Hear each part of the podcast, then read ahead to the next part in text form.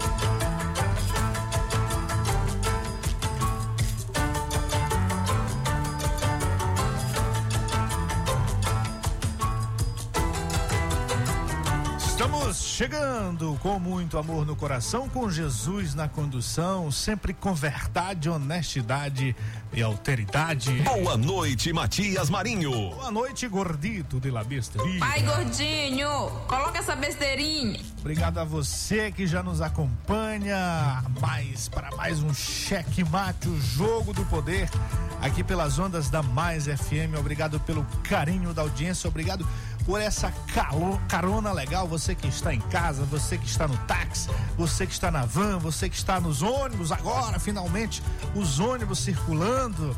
Maravilha, maravilha, mas já tem ameaça de paralisação de novo. Mas segura aí que já já vamos falar mais sobre isso.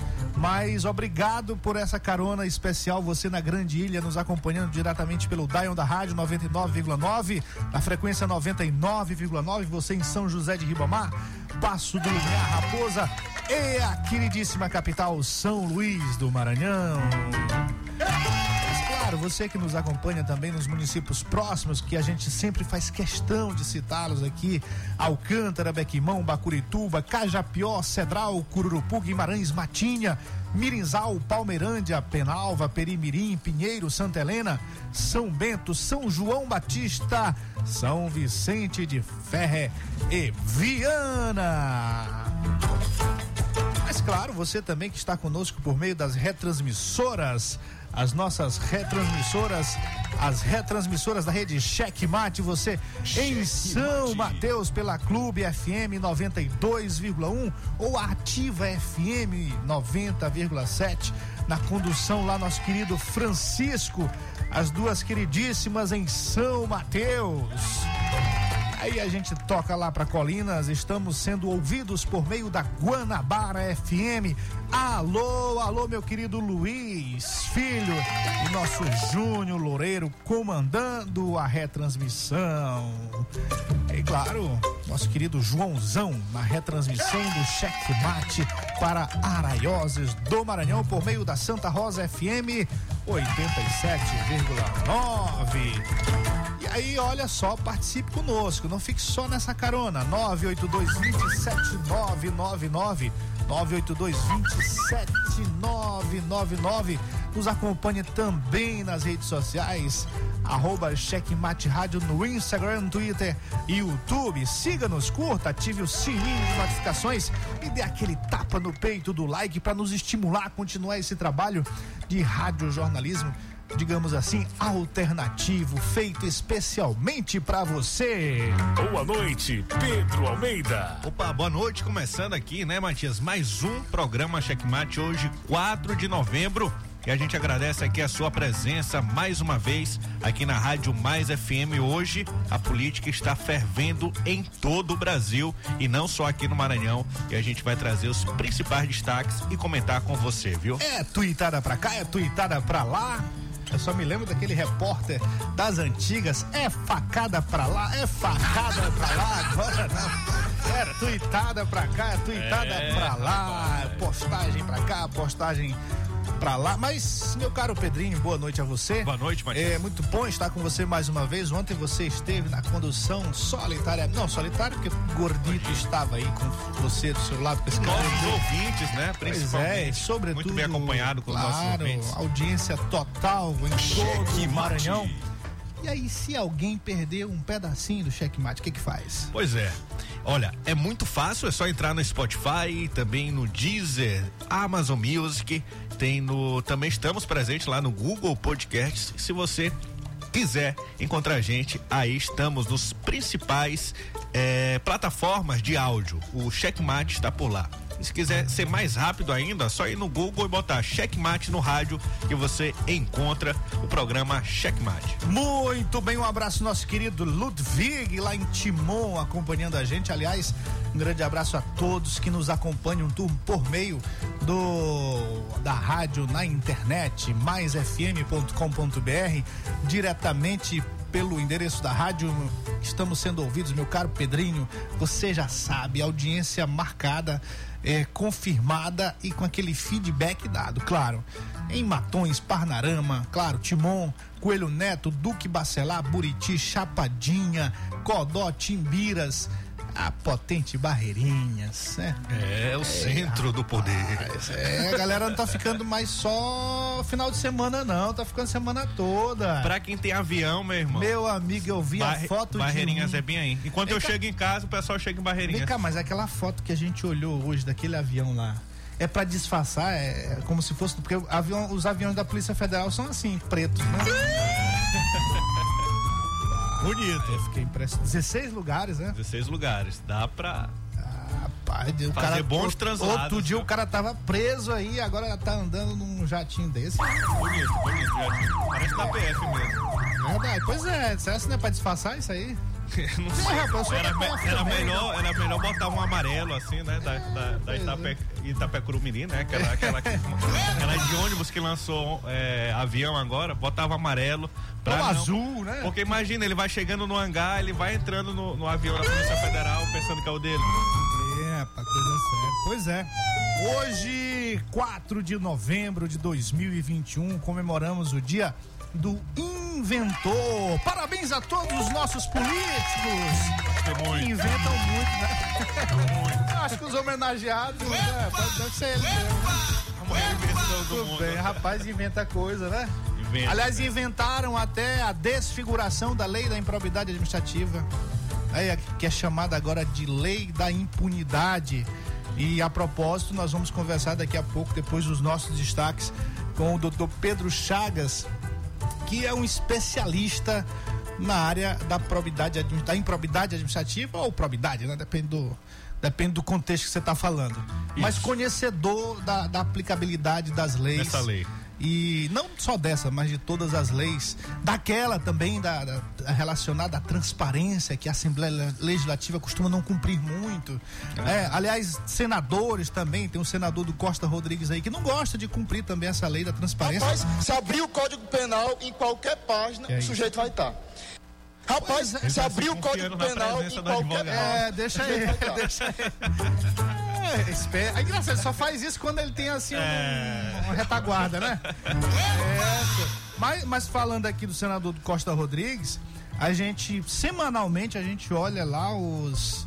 A prestação de contas, tenta achar a prestação de contas e não acha, né, meu caro Pedro? Todo dia ele tem um novo programa no Pois é, Fantástico, e né? tá aparecendo nos ônibus aí. Agora deu pra aparecer com o ex-presidente Lula. E no Fantástico é um minuto falando. E a gente não vê a prestação de conta desse. E é caro, uma propaganda do Fantástico. é Cara, meu amigo, sai de baixo. É, saber se estão dando cortesia pra ele lá. Ah, quando tu fez aquela, aquela peça lá no teatro, tu anunciou lá no Fantástico. Nunca. Aí e o dinheiro da bilheteria todinho. Eu acho que você nem conseguiria pagar. Eu sei que você lotou o teatro aquele dia lá, mas não dava conta, não. Dá nada. É, meu amigo, sério. Pois muito bem, simbora, gordinho, vamos lá para os destaques e depois a gente vem com a entrevista com o doutor Pedro Chagas, que já está aqui com a gente para melhorar a qualidade ainda mais desse programa, não é isso, Pedrinho? Isso mesmo. Seja bem-vindo, Mais informações. doutor Pedro Chagas. É, aqui é o boa programa- noite logo aí, Boa noite, dar é. um, um aperitivo da sua voz para o nosso ouvinte. Boa noite, Pedro. Boa noite a todos, boa noite, meu amigo Matias, meu xará Pedro. É, Obrigado pelo convite. É, Eu quase, faço, eu quase faço a piada do Luciano que eu fiz aquele dia. Tem, Pe- tem Pedro que nem presta. Aqui todos prestam, claro. É sempre bom estar falando desse assunto, né, para toda a sociedade, tá sabendo o que tá mudando, né? Sim. E também falar um pouco das verdades sobre ele, do que Claro, foi debatido, claro. do que foi é, votado lá. no Nós Congresso. falamos muito sobre isso porque, inclusive, entrevistamos algumas pessoas interessadas, pessoal do Ministério Público, que ficou meio cabreiro com ah, as alterações que aconteceram na, na lei. E é isso que a gente vai com certeza conversar com você. Muito bem. É, meu irmão, eu daqui, você daí. Bora lá pro destaque. Cheque Mate apresenta os destaques do dia.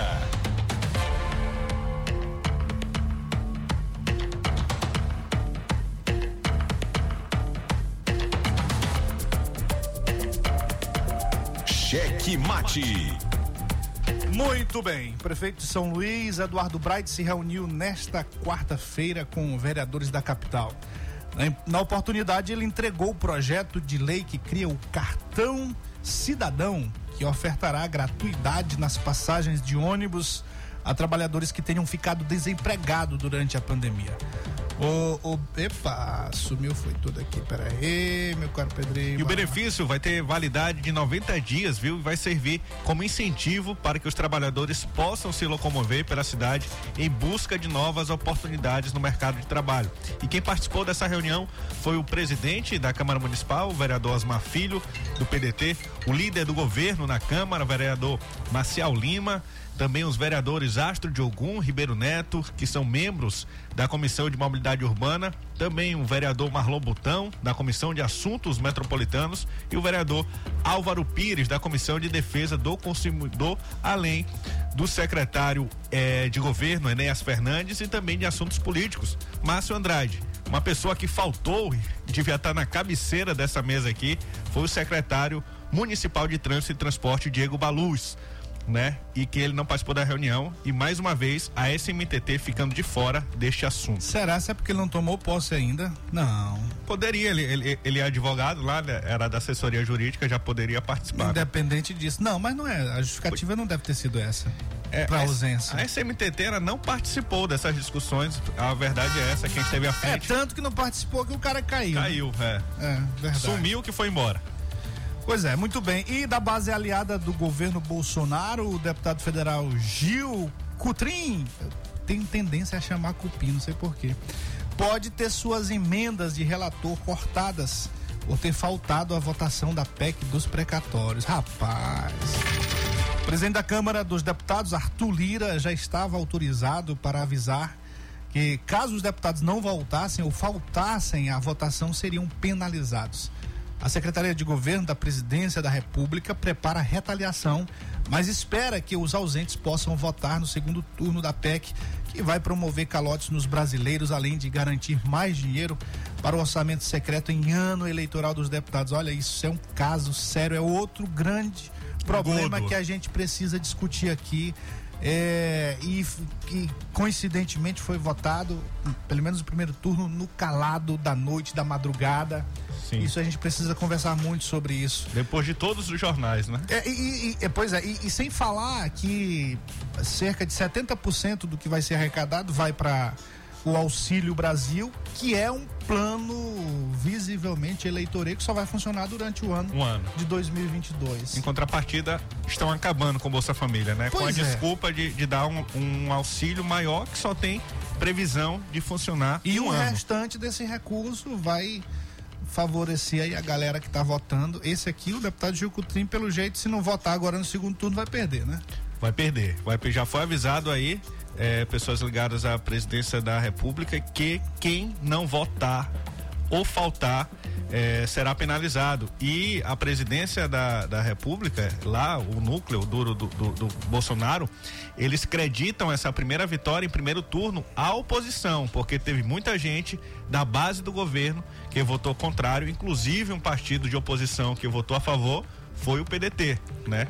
Pois é, e aí chega aqui, se posa de esquerda, de progressista, defensor das causas, e aí, mas na hora de votar favorável, né? Mas nós vamos falar mais sobre isso. É, eu só lamento que nós estejamos nos transformando na República das Emendas. Lamentável isso. Uma emenda atrás da outra, viu? E após essa votação da PEC dos precatórios, em que o PDT apoiou em massa a pauta do governo Bolsonaro, o ex-governador do Ceará e pré-candidato é, é, do partido à presidência da República, o Ciro Gomes, disse que irá suspender sua candidatura até que o partido possa rever sua posição quanto à votação que promove aí o calote aos brasileiros e turbina as emendas de relator, que também é conhecida como orçamento secreto. Seis deputados pedetistas de uma bancada de 24 votaram contra a proposta.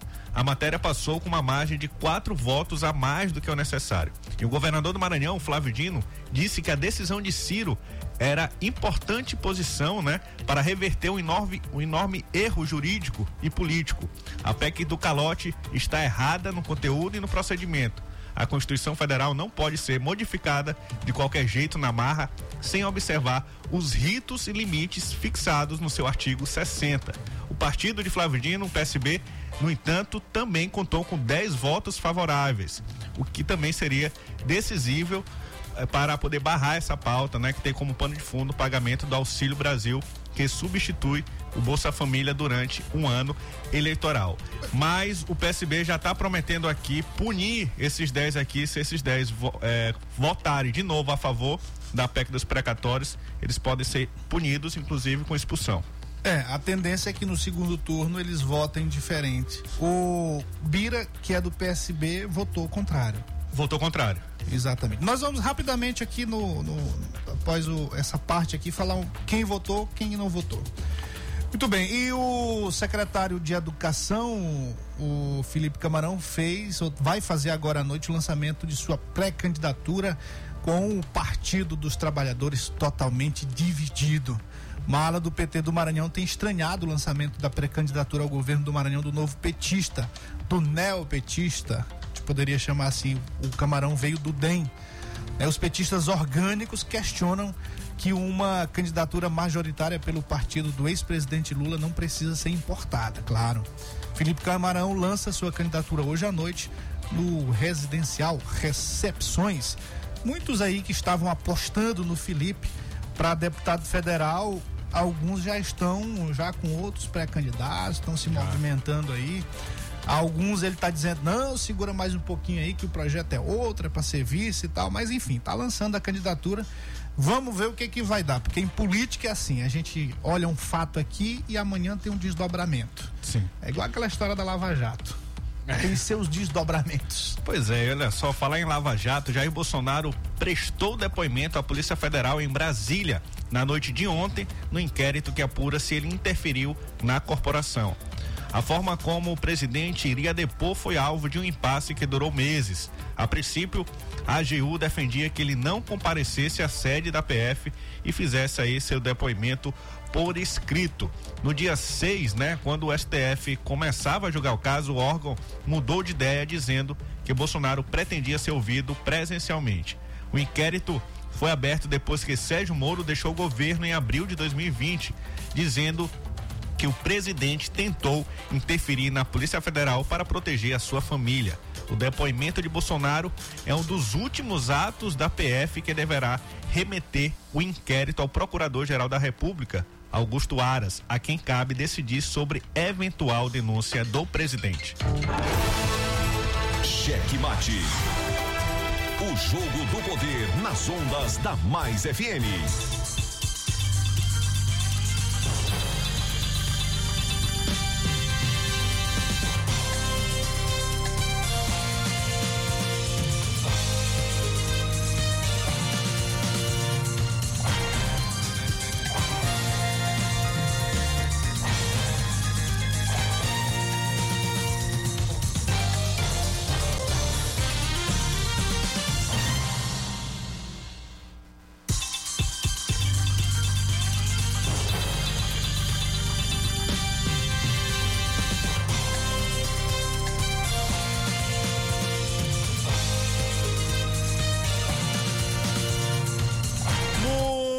Muito bem, você acompanhou os destaques do dia. Esse formato é bom, né, doutor Pedro? Que a gente dá um, faz uma, um filtro para os nossos ouvintes, os principais assuntos do mundo da política no Maranhão e do Brasil.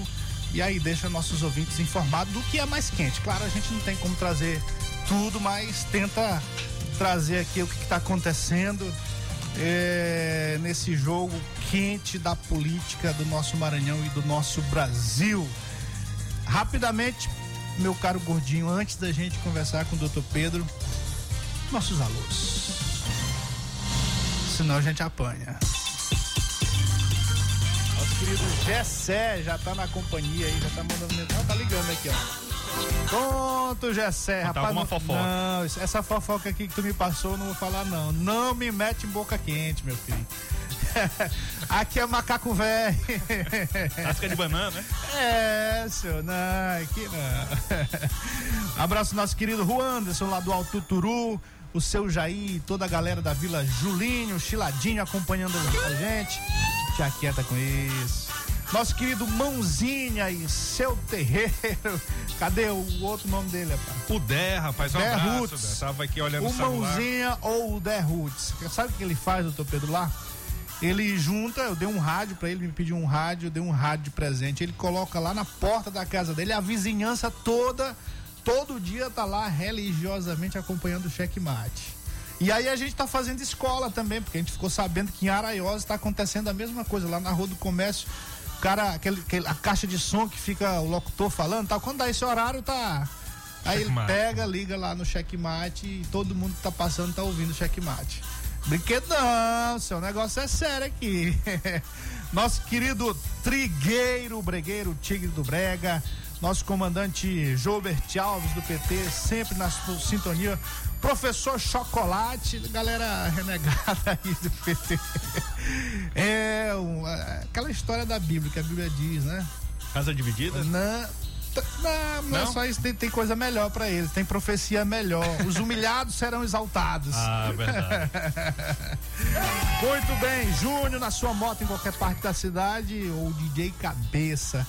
Nosso querido comandante, daqui a pouco ele manda foto, presta contas e na sintonia 99,9, diferentemente de alguns senadores aí, deputados que não prestam contas, nosso ouvinte manda aqui, tá ouvindo aqui em qualquer parte da cidade.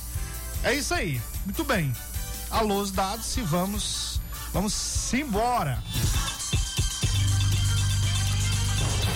Cheque Mate. Rapaz Pedrinho, Sim.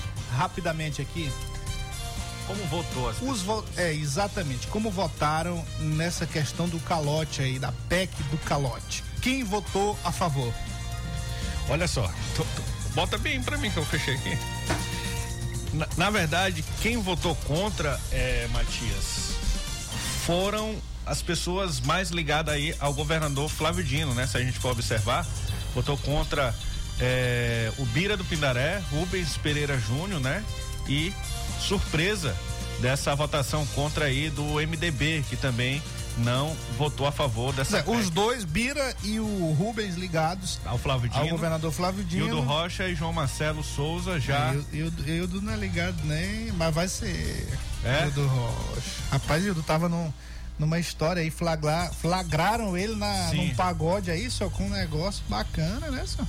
Foi? É, não, não era pacote não, senhor, era um negócio bacana, legal. E ausente, ó, o Zé Carlos do PT. Zé Carlos do PT, a gente percebe aí que nessas votações aí polêmicas ele tem se ausentado, viu? Esse aqui também, Gil Coutrin. Gil Coutrin também, mas o Gil Coutrin ele corre o risco aí de Ficou perder. ausente, os dois. Zé Carlos dois. e Gil ficaram ausentes. Agora o grupo do, do senador o Everton Rocha todo votou aí a favor e a gente pode destacar. Rapaz, se abrir o Código Penal em qualquer página, o sujeito vai estar. Quem é esse sujeito, hein? esse é um vereador lá de Fortaleza que tá falando. Ah, Eu não é, sei de quem que ele tá falando. Rapaz, se abrir o Código Penal em qualquer Vereador página, Carmelo o sujeito Neto. vai estar. É, cara, do, do Republicanos, inclusive. É do rep... é, bolsonarista. Bolsonarista. Ó, o André Tá todo mundo junto, né, agora? Ele tava esculhambando o outro lá e agora... Hoje tá ele deve estar elogiando, né? É, pois Ó, é. o André Fufuca do PP, que é ligado ao Não vou mais nem entrevistar ele, que a gente entrevistou no início do programa ele aqui, agora é capaz dele não falar mais isso, não. O Do... Carmelo, É... Kleber Verde, do Republicanos. É, outro que é ligado aí também baixa um pouco, teve o Júnior, é, não, Juscelino do Democratas, né? Ele também votou a favor, Pedro Lucas Fernandes. Eu estou falando desse grupo do, do Everton por quê? Porque o PT, ele deu aí um golpe de mestre e votou em massa a favor do dessa pauta aí que beneficia beneficia o governo Bolsonaro.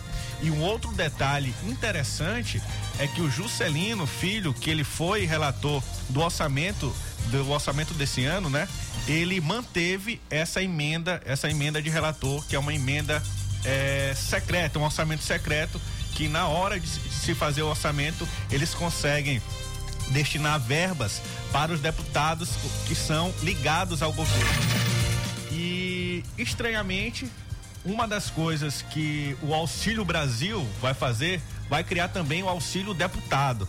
Né? O auxílio deputado, no mínimo ali, o que se tem notícia é que serão 10 bilhões de reais para esse orçamento secreto. E o Juscelino já havia sido relator de, de do, do, orçamento em que ele manteve esse orçamento secreto e que deve ser mantido também no próximo ano. A expectativa é essa, para que os deputados possam ter seu auxílio deputado para poder fazer sua campanha, né? A expectativa é que seja pago, sabe, em junho, depois de seis meses, né? É, em junho ser pago, ou seja, ali na boca da eleição. Olha isso. Pois é, só recapitulando para ficar bem marcado para o nosso ouvinte, quem votou a favor da PEC no primeiro turno, Aloysio Mendes, do PSC, André Fufuca, do PP, Kleber Verde, do Republicanos, Edilásio Júnior, do PSD, Gastão Vieira, do PROS, Josimar de Maranhãozinho do PL, Josival JP, esse que ficou no lugar do Eduardo Braide, Podemos. lá da região de Imperatriz. Ele é de Imperatriz, na verdade. Isso. O Júnior Lourenço do PL, Juscelino Filho, Marreca Filho, Pastor Gildenemia, eita pastorzinho, do PL, e o Pedro Lucas, que é o filho do Pedro Fernandes, que hoje é prefeito de Arame, foi deputado federal por uns 300 anos e aí deixou o filho. Nessa coisa de, de você ter a hereditariedade aqui, né? Do poder ser hereditário, deixou o filho como deputado federal e o menino tá fazendo as besteiras lá. Bom, e votaram contra João Marcelo, que é do MDB, o Bira do Pindaré, do PSB, o Wildo Rocha, pegadorzão, do MDB, Rubem Júnior, do PCdoB. E estavam ausentes Zé Carlos e o Gil Cutrim. E a ausência não é nem válida, né? Porque o, o Arthur Lira ele fez uma manobra lá para poder a pessoa votar de qualquer lugar pelo celular. Pois é, não há justificativa para não votar, né? Porque você pode votar abster, de qualquer né? lugar. É, exatamente. E aí por isso e, e, aí tem razão o presidente, né? De cobrar de cobrar o voto, cobrar a postura, porque cobrar a fatura, né? É, exatamente, não vai receber. Tá certinho. Muito bem, simbora Doutor Pedro Chagas aqui conosco já. Doutor Pedro Chagas, um advogado conceituadíssimo no nosso estado. É, um homem muito inteligente, diga-se de passagem. Um jovem, né? Um jovem. Tem quantos anos, Pedro? 29. Olha aí, rapaz. Tô acabado. Tu tá onde, Pedro? Tu já, já tá tem quase 40. 40. tá nada. Pois é, mas muito bom ter você aqui com a gente para conversar um pouco sobre essa questão dessa lei que foi uma polêmica muito grande. Nós tínhamos é, era foi uma conquista da sociedade certamente e que a gente considera como um avanço, né? Considera como um avanço. Aos trancos e barrancos, com todas as dificuldades, nós conseguimos aprovar uma lei quem que pese, como todas as decisões políticas, tem lá seus defeitos, mas estava cumprindo o seu papel e eu acho que a sociedade já sentia isso lá do outro lado, já sentia os efeitos positivos dessa lei. Aí de repente vem um interesse é, de alguns e fazem uma modificação. Foi isso mesmo que aconteceu? A narrativa de forma simples? Queria de novo agradecer estar presente no programa de vocês. Eu que sou um ouvinte assíduo. Opa. Vejo que vocês falam com bastante transparência sobre a política nacional e a política do estado do Maranhão, com muitas verdades, inclusive. É, por isso eu gosto de me atualizar. Fico no Muito escritório obrigado. o dia todo, então às vezes não tenho tempo de estar sabendo que está acontecendo no cenário, que acabou de acontecer. Então assim que eu saio, eu já escuto vocês, eu boto Maravilha. uma janelinha do lado para ficar ouvindo e me atualizando. E falar dessa nova lei de improbidade é uma atualização da lei antiga, não é de fato uma nova lei, mas pode ser chamado de uma nova lei porque mudou praticamente tudo. Então mudaram muitos conceitos, muitos institutos da própria lei. É, estão chamando de PEC da impunidade, de lei da impunidade, é, porque vai dificultar de fato a punição dos agentes públicos, mas a gente há de convir que a lei de improbidade ela precisava de uma atualização. É uma lei de 92, ela foi sancionada pelo Fernando Collor e nunca tinha passado por uma profunda é, modificação, a modo de, o modo de fazer gestão, a própria as novas formas de licitação, prestação de conta, tudo mudou. E a lei estava ainda com um conceito meio atrasado, então ela precisava de uma de uma atualização. Ela teve bastante conquistas, de fato, a lei ela conseguiu coibir muito prejuízo aos cofres públicos, é, sancionar alguns gestores públicos que cometeram de fato irregularidades. E aí ela teve a sua atualização que gerou críticas bastante, Sim. mais do que elogios. A, até pela forma também, também, como ela foi votada agora, né? A gente, de urgência, foi meio, pois é, exatamente. Então é uma lei que precisa ser debatida e a sociedade precisa saber o que está acontecendo, até porque a sociedade é ela que é o fruto da gestão. Então ela que recebe os frutos da gestão, então ela que tem que saber como os gestores vão ser punidos ou libertados Exatamente. de muitos processos que estão em andamento. Antes da gente entrar diretamente aqui nos itens da lei, da, da, das alterações, você falou aí uma coisa aí sobre a questão da licitação. Teve alguma modificação com relação aos processos licitatórios? Não, né? Não, quanto aos processos licitatórios, teve uma lei anterior, tá? mas quanto à questão da improbidade, não quanto ao, aos procedimentos de licitação em si. Sim. Mas muitos prefeitos, muitos gestores são pegos por ação de improvidade por conta de procedimentos por licitatórios. Por conta dos procedimentos. Tem uma coisa que eu, eu acompanho um pouco a administração pública e, e, a gente, quando vê essa questão da licitação, tem um detalhe que eu, que eu observo e que eu acho que precisa ser modificado. Por exemplo, as mesmas regras para qualquer, para licitar qualquer coisa, as mesmas regras que são adotadas lá para a cidade de São Paulo, a maior cidade do país, são adotadas aqui para Cajapió. Então, é uma outra realidade totalmente diferente e aí o gestor tem que submeter as mesmas regras que é adotada lá para uma cidade que tem tudo, que tem a fartura de empresas concorrendo, é, tem, tem o conhecimento, tem técnicos, tem, tem uma série de fatores que contribuem para facilitar, às vezes, o processo licitatório e que para cá a coisa aperta mais um pouco. Isso aí não é uma coisa que deveria ser mudada também?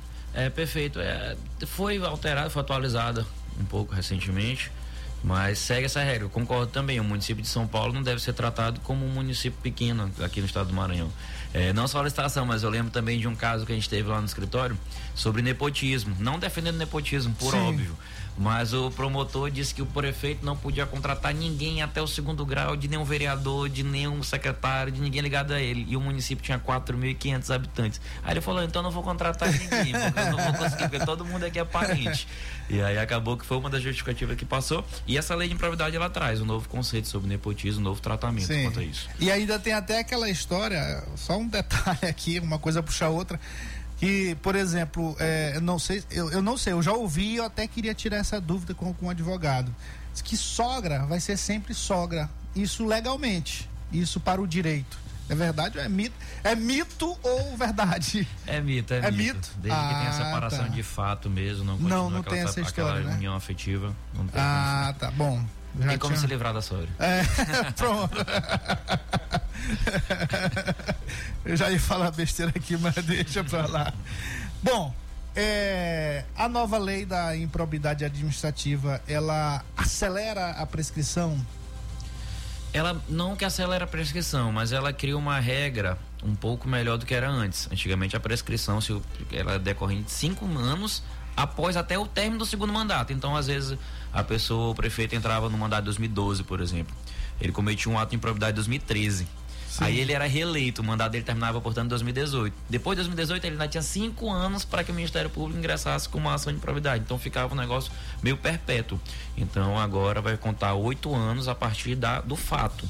Mas o processo continua correndo, é só quanto ao ingresso da ação. É oito anos contado a partir do fato, independente de reeleição ou não. Então, de certa forma, acelera, na verdade, é o, o trabalho do Ministério Público. Tem que acelerar. Identificou lá um problema, o Ministério Público tem que É, aí se tivesse algum promotor aqui, ele ia falar ao lado dele, né? é. né? É, mas o nosso, a nossa equipe é pequena e é buro, a investigação realmente é uma coisa burocrática, né? Que não, não dá para você chegar a uma conclusão de um fato é, rapidamente. É por é. isso que é um dos motivos que é chamado de lei da impunidade. O Ministério Público agora é o único legitimado para entrar com a ação. O único legitimado para entrar com a ação.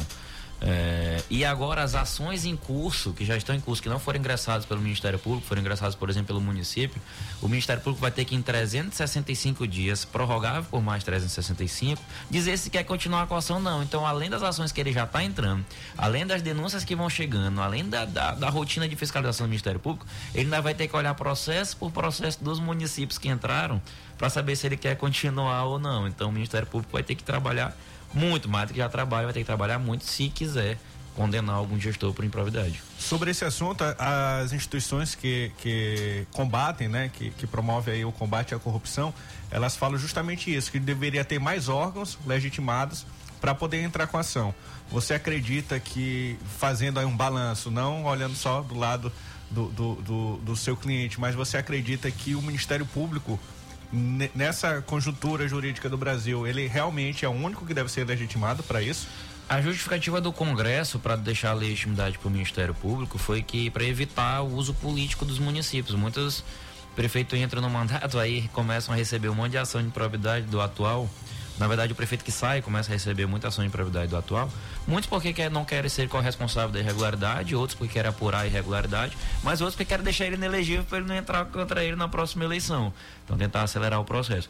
Mas, assim, de fato, o MP talvez seja a instituição mais imparcial e também por uma função dela é fiscalizar para ingressar com essa ação de improbidade, mas vai dificultar a punição dos gestores públicos que cometem irregularidades.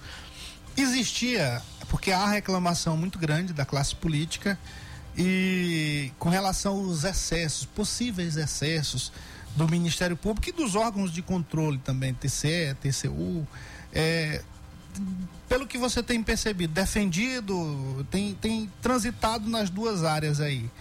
É, e aí aqui você não vai falar como advogado, você vai falar como um comentarista aqui do checkmate. Existiu ou existe esse excesso? Existe, de fato existe. É, o Ministério Público tanto ingressa com ações que a gente vê que tem fundamento mesmo, que tem que ser é, fiscalizada, mas, por exemplo, eu já, já vi clientes recebendo, alguns políticos aqui do Maranhão recebendo ação de improbidade porque não trocou a trave do gol do campinho do município, sabe?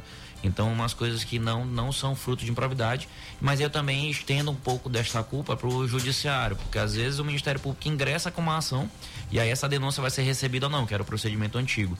E às vezes o Ministério Público ingressa com uma denúncia de uma página e meio e a pessoa se defende dizendo que não tem fundamento ou que não tem indicativo de regularidade, e o juiz mesmo assim recebe a denúncia por improvidade. Então, tem uma parcela de culpa, mas o excesso há sim do Ministério Público na atualidade mas faz parte do papel do MP também, de fiscalizar e às vezes até dá para entender, chega a denúncia para ele, ele quer apurar de alguma forma. E vendo um pouco da, desse, do legislativo, né? Você, você enxerga que há um movimento de minar esse, esse trabalho do Ministério Público? Teve a PEC da vingança que não conseguiu vingar, né? Muitos. Essa, essa, a, a votação dessa nova lei de improvidade, dessa reforma, ela é um pouco estranha. Ela vinha tramitando no Congresso desde 2018 vinha passando pelas comissões, a OAB foi convocada para debater, a Confederação Nacional dos Municípios foi convidada também, membros do Ministério Público, do Judiciário. Então, muita gente participou da confecção da PEC, da discussão da PEC. E a PEC ficou parada. De uma hora para outra, convocaram ela em regime de urgência Sim. e votaram de fato. Até porque muitas, é, muitos deputados e senadores podem ser beneficiados com a atual redação. Muitos falam que o, que o presidente Arthur Lira é um dos maiores beneficiados com a atual redação da, da lei de improvidade, mas senadores também que participaram diretamente de pautar podem ser também beneficiados com essa nova redação. É, então, algumas inclusões foram feitas sete emendas pelo Senado, oito emendas pelo Senado, sete foram aprovadas e recebidas pela Câmara. Então a gente percebe que foi uma votação muito rápida, porque tinha aquele ambiente político para o presidente Bolsonaro sancionar, e aí vai beneficiar, querendo ou não, é, muitos políticos envolvidos do Congresso, envolvidos inclusive diretamente. E ele desinteressadinho sancionou, foi na hora, né? Não esperou nada, não deixou esfriar. Agora, agora Pedro, é, existe assim, como é que a gente pode é, traduzir para o nosso ouvinte os pontos assim que enfraquece, que poderia enfraquecer o combate à corrupção? Essa nova redação, essa nova lei, quais seriam os pontos que viriam enfraquecer esse combate? Certo. Primeiro, a principal mudança. Antigamente a pessoa podia ser o agente público, a gente podia ser condenado por culpa. Então, se ele atuasse no exercício do cargo público por imprudência, negligência ou imperícia, ele podia ser condenado por improbidade. Isso saiu. Então, se um gestor público hoje agir por imprudência, negligência ou imperícia, ele não vai ser condenado por improbidade. Vai ter que ser configurado o dolo, ou seja, falando em miúdos, é que vai ter que ser comprovado que ele quis causar prejuízo horário, que ele quis causar enriquecimento do patrimônio dele, ou que ele quis violar um princípio.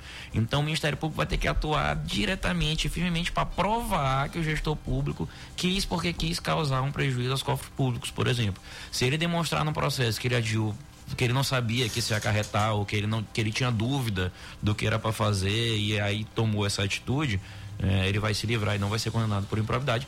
Inclusive nos processos que já é, que já que já tão, estão tramitando. Por quê? Eles deixaram bem claro na redação da dessa nova redação que se aplica-se o direito administrativo sancionador, ou seja, que a lei de improbidade ela não é mais civil, ela é sancionadora. E se é sancionadora, ela traz os princípios do direito penal dizendo que é uma lei benéfica que volta para beneficiar o réu. Se precisa se beneficiar o réu, ela tem que voltar à vigência. Então, os processos que estão em andamento de muitos dos congressistas eh, podem ser beneficiados com essa nova redação, porque vão tramitar e ser julgados com essa nova redação, que é mais leve para eles. Agora, aí é um leigo perguntando: não tem uma algo inconstitucional aí? Porque tem aquele princípio lá de você não fazer uma lei para é, prejudicar dali para trás. E, e aí está beneficiando. Como é que é isso? É, no caso de beneficiar pode é... acontecer, porque aí é a lei não, mas, é, mas, mas, mas assim, peraí, é porque aí há uma, há uma dúvida com relação à semântica aí, né? Porque cê, ao mesmo tempo que você está beneficiando o réu, você está prejudicando um outro lado, de repente. Perfeito, mas aí, aí? a lei foi aprovada e sancionada para o nosso Congresso. Aí já era, E né? ela vai ser alvo de discussão certamente pelo Supremo. Sim. Mas assim, a redação dela sendo mais benéfica para o réu no processo, ela retroage sim, sim. e é aplicado mas vai gerar essa discussão sim, essa discussão é válida, essa, essa pergunta é válida. Agora a lei é muito recente, foi aprovada no dia 26, foi sancionada no dia 26 e vai para o STF, vai, com certeza. Com certeza vai ter desdobramento. com certeza. Rapidamente, Pedro, você falou aí sobre a questão do, dos políticos, alguns deputados e, e, senadores que podem se beneficiar, alguns réus, né, possíveis réus. É, você teria. Aqui no Maranhão a gente tem, não tem não, né? No Maranhão não tem ninguém que vai ser beneficiado, não, né? É, é, pode ser que tenha. Sempre tem um ou outro, né? Sempre tem um ou outro. Mas assim, é, foi. Deixa falando... essa parte pra gente, Matias. Deixa essa parte pra gente. É, vamos fazer um levantamento aí. Com calma, depois eu te digo. Pronto, assim, a gente pode até pedir ajuda, né? Aos universitários.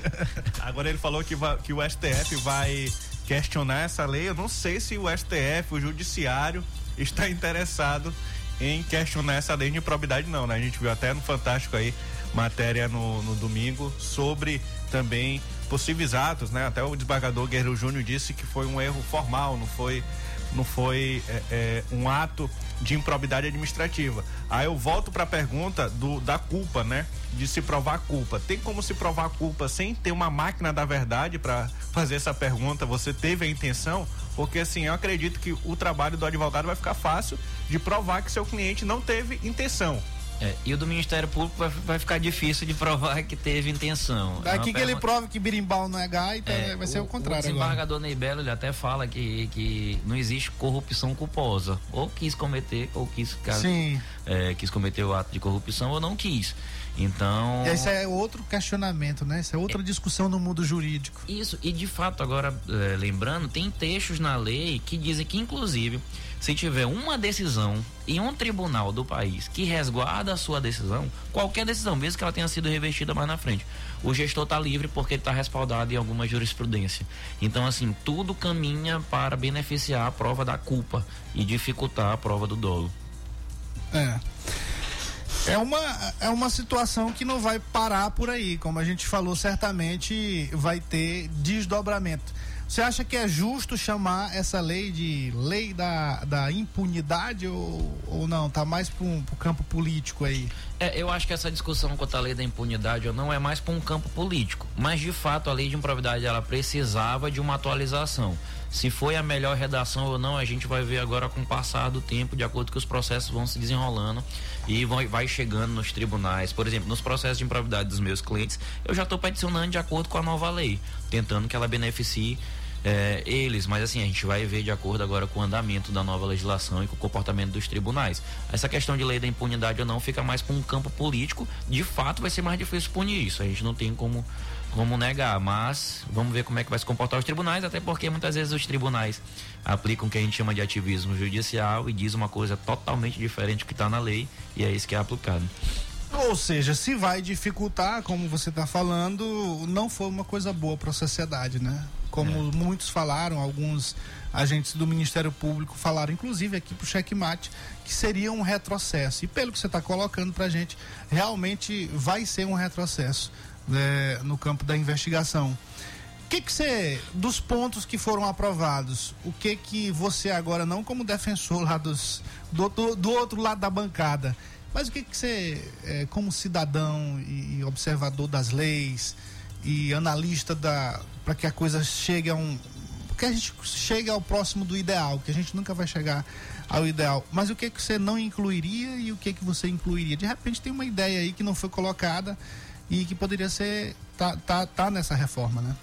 É, a questão de prazo para o Ministério Público investigar é uma questão que o Ministério Público é sobrecarregado, não tem equipe suficiente, principalmente nos municípios, para investigar gestor. Então, assim, isso, falando do ponto de vista da sociedade, é uma coisa que vai dificultar muito o ingresso das ações. Porque se ele não vai ter tempo para investigar direito, como é que ele vai é comprovar o dolo do, do, agente público. Como é que ele vai comprovar que o agente público quis cometer a irregularidade se ele não tem mal tempo para para provar isso.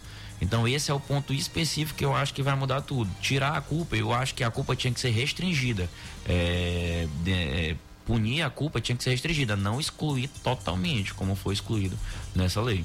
Então acredito, Matias e doutor Pedro, que essa lei finalmente vai acabar com a corrupção, né? Porque se você não conseguir é, fazer, fazer as pesquisas, é, é, fazer a investigação, não conseguir provar é, é, a culpa, é, vai ser que nem era tempos atrás que dizia que tempos atrás não havia corrupção porque não havia condenados, né? Então acredito que vai voltar a, a ela veio para acabar mesmo com a corrupção. É verdade. Tem um outro ponto falando sobre esse assunto que a lei, a, a ação de improvidade, a coordenação por improvidade gera inelegibilidade, perfeito? Então, próximo ano a gente tem que ver como é que essas ações de improvidade vão se, com, é, se comportar nos feitos eleitorais. Próximo ano é ação, é, é ano de eleição. Muitas ações de improvidade estão em curso e estão no ponto de ser julgadas por tribunais para deixar inelegível.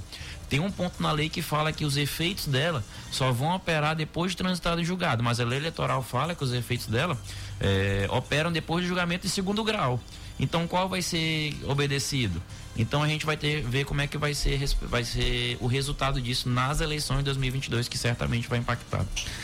Muito bem. Nós conversando com o doutor Pedro o doutor Pedro Chagas e o outro Pedro aqui, nosso companheiro de bancada, sobre essa questão da lei da, da improbidade. A gente está cumprindo o nosso papel aqui de traduzir, de trazer para os nossos ouvintes as pautas importantes é, e que tem influência na construção de uma sociedade próxima, como eu falei agora há pouco, do ideal. Eu sei que a gente nunca vai chegar ao ideal, mas é pelo menos próximo a gente pode chegar lá. E, e, e o começo, um dos passos para isso é conversar sobre isso, é dialogar, é as, as pessoas estarem antenadas do que está acontecendo. Por exemplo, não esquecer do que está acontecendo agora no Congresso Nacional, na Câmara Federal, essa votação do calote aí.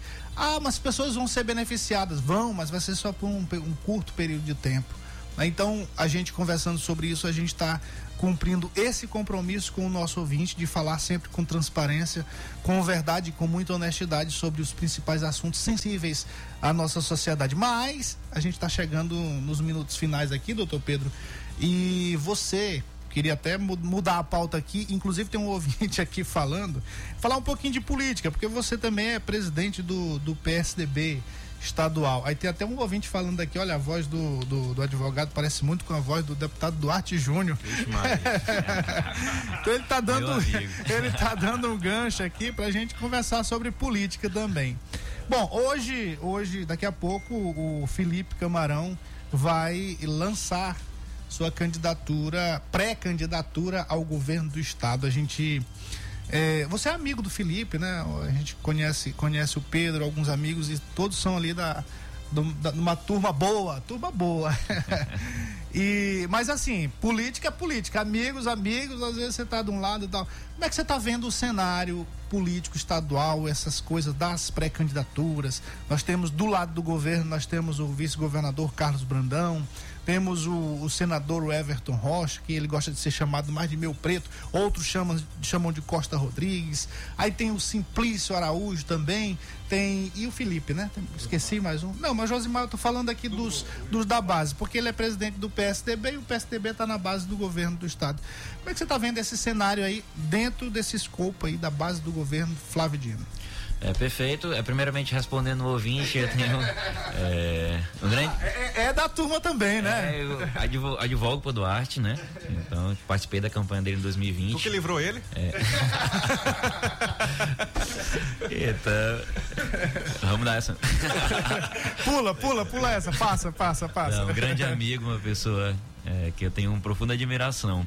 E quanto ao cenário político atual, é, estou presidente do PSDB, uma missão que me foi dada para questões mais burocráticas, não do ponto de vista político. Tem é, o nosso vice-governador, pessoas muito influentes ao lado dele, que tem mais essa visão política do que eu. Estou mais na parte de legislação e a Sim. parte burocrática do partido, e que faço com muito orgulho, porque sou do PSDB desde 2014, eu acho. Estou lá, frequentei juventude do partido, é, sempre advoguei na gestão de Brandão no, no, partido, então estou lá e cuidando com muito carinho. É que ele foi presidente do PSDB. Aliás, não é que ele foi fundador do PSDB aqui, mas ele deu uma repaginada legal, uma reestruturação pro partido que não tinha praticamente, né? Saímos não é de nem dois... reestruturação, estruturação mesmo. Perfeito, saímos de dois prefeitos para 30, de 30 prefeitos no Maranhão, 30 vice-prefeitos, mais de 100 vereadores aqui no estado.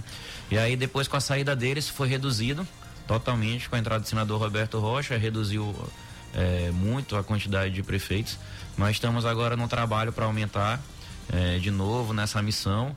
E quanto à questão da pré-candidatura do vice-governador do governo do estado, é, o governador Flávio Dino já falou por várias vezes que vai se afastar para o Senado, então a missão de comandar o governo fica com o nosso vice-governador Carlos Brandão, uma pessoa leal, é, justa, sempre foi leal, estive presente desde o começo da, dele como vice-governador e sempre foi leal, o governador Flávio Dino sempre nunca passou na frente do governador e nunca vai passar no ponto de vista de tomada de decisão enquanto o governador for governador do estado. Então, é uma pessoa que, ao meu ponto de vista, merece o apoio dele nessa pré-candidatura, pela lealdade, que inclusive é um dos dos, dos requisitos que o governador falou que vai é, escolher. Lealdade, compromisso com os partidos que tem é, comprometimento com o, o vice-governador sempre utiliza isso de colocar os, o Maranhão, seguir os trilhos do Maranhão como programa de governo mesmo, implantado pelo governador Flávio Dino. Então tenho certeza que o governador assume em abril, o vice-governador assume em abril e vai continuar os trilhos que foi iniciado pelo governador Flávio Dino. Muito bem, mas você vê com naturalidade esses candidatos todos aí dentro da base do governo, pré-candidatos, né?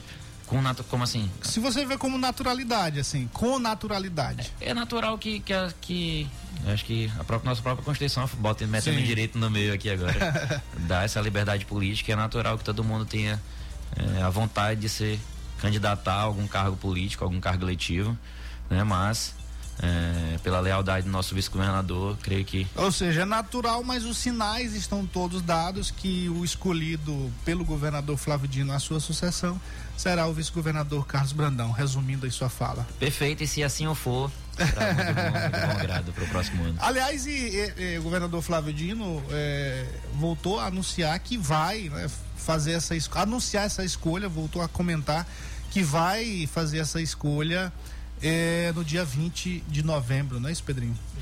Pois é. Vai fazer, né? Estão tentando adiar, já teve aí pré-candidato, o caso Ciplício, disse que o governador ia anunciar só em junho. Não vejo sentido como que o Brandão aí, com três meses de, de governo, vai ficar esperando o governador tomar uma decisão sobre o seu apoio, né? Então, será agora mesmo, em novembro, é o que está se esperando. O próprio Everton já, já, já sabe que, que, que será o Brandão, o, acredito que o Felipe também. E esses candidatos, eles trabalham, é, mais o caso do Everton, que eu acredito, trabalha para ele poder ser candidato sem ser visto como um inimigo do grupo do governador Flávio Dino, que eu não sei se isso irá acontecer. O Flávio Dino, até o anúncio do, do, do seu apoio, o anúncio desse acordo, ele está sendo leal está lá na, na, carta. Não tirou ninguém do PDT, do governo, tá todo mundo continua com seus cargos e acredito que isso pode mudar depois do anúncio aí a, a favor do vice-governador Carlos Brandão. Muito bem, belíssima conversa com o nosso querido Pedro Chagas. Doutor Pedro, muito obrigado por ter aceito o nosso convite dessa conversa muito gostosa, muito boa, muito construtiva, né? Com certeza, não só pra gente, mas para nossos ouvintes também. Eu que agradeço o convite. É, tô me sentindo até radialista, companheiro de bancada é, de vocês aqui, que estão pedindo alô pra mim. Volte. eu queria só mandar Volte um alô pro pessoal lá do, mande do meu... seus alôs. Do Bota nosso... aí, alô, alô, alô, alô. Pessoal do. Eu vi que vocês têm uma parte de alô. É, temos. Fica dia. à vontade, fica à vontade. Então, mandar um alô só pro pessoal. Tem a vinhetinha aí, ó. Companheiro de escritório do Chagas e Rodrigues Sá, meus clientes e também o nosso vice-governador que merece todos os aplausos.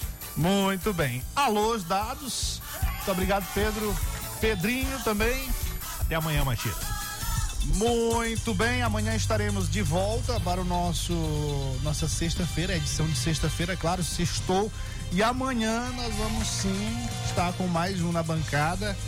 Na sexta passada né, não deu certo, mas vamos cumprir o que a gente sempre faz nas sextas-feiras, trazendo sempre um convidado para esquentar ainda mais esse programa quente. Aliás, não um programa, mas as pautas sempre quentes do nosso mundo político. Boa noite, boa sorte. ZYC 624. Rádio Mais FM 99.9 MHz. MaisFM.com.br Ilha de São Luís. Maranhão.